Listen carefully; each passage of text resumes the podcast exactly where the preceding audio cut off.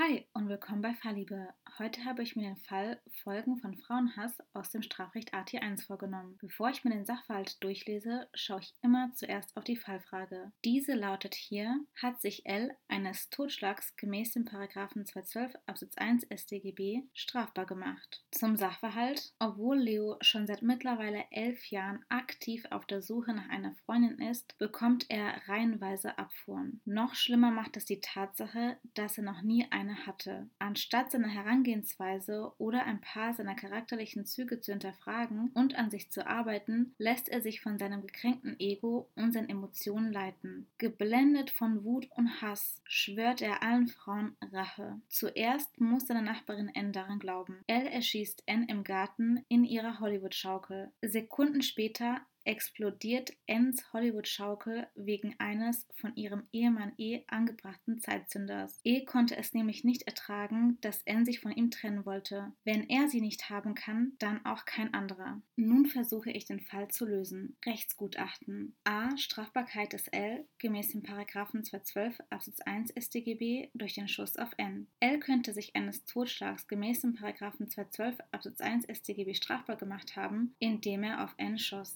Römisch 1 Tatbestandsmäßigkeit. L müsste tatbestandsmäßig gehandelt haben. Erstens objektiver Tatbestand. Zunächst müsste der objektive Tatbestand erfüllt sein. A. Erfolg. Mit N ist ein Mensch gestorben. Somit liegt der tatbestandliche Erfolg vor. B. Handlung. Das Schießen war auch vom menschlichen Willen beherrschbar und damit vermeidbar, weshalb eine Handlung im Sinne des Strafrechts vorliegt. C. Kausalität. Der Schuss des L müsste auch kausal für den Tod der N gewesen sein. Kausal für einen Erfolg ist eine Handlung, wenn sie nicht hinweggedacht werden kann, ohne dass der konkrete Erfolg entfiele. Denkt man sich den Schuss des L hinweg, wäre N kurze Zeit später dennoch gestorben. Fraglich ist, ob sich dieser Umstand auf die Kausalitätsprüfung auswirkt und zu einem anderen Ergebnis führen könnte. Für die Kausalitätsprüfung maßgeblich ist die ursächliche Verbindung zwischen dem konkreten Erfolg und dem tatsächlichen Geschehensablauf. Das Hinzudenken sogenannter hypothetischer Kausalverläufe also noch nicht wirksame Ersatz- bzw. Reserveursachen, die gerade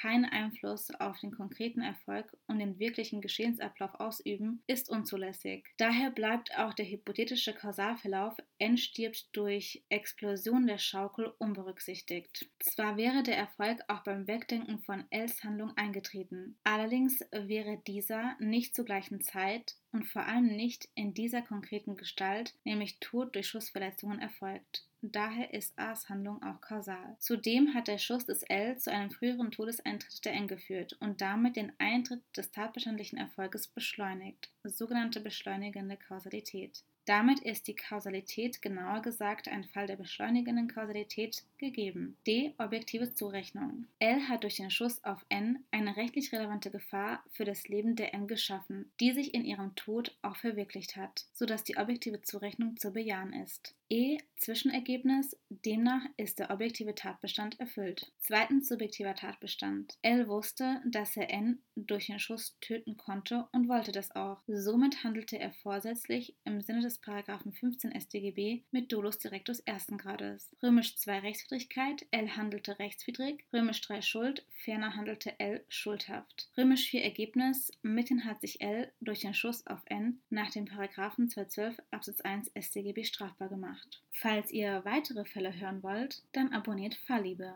Bis zum nächsten Mal.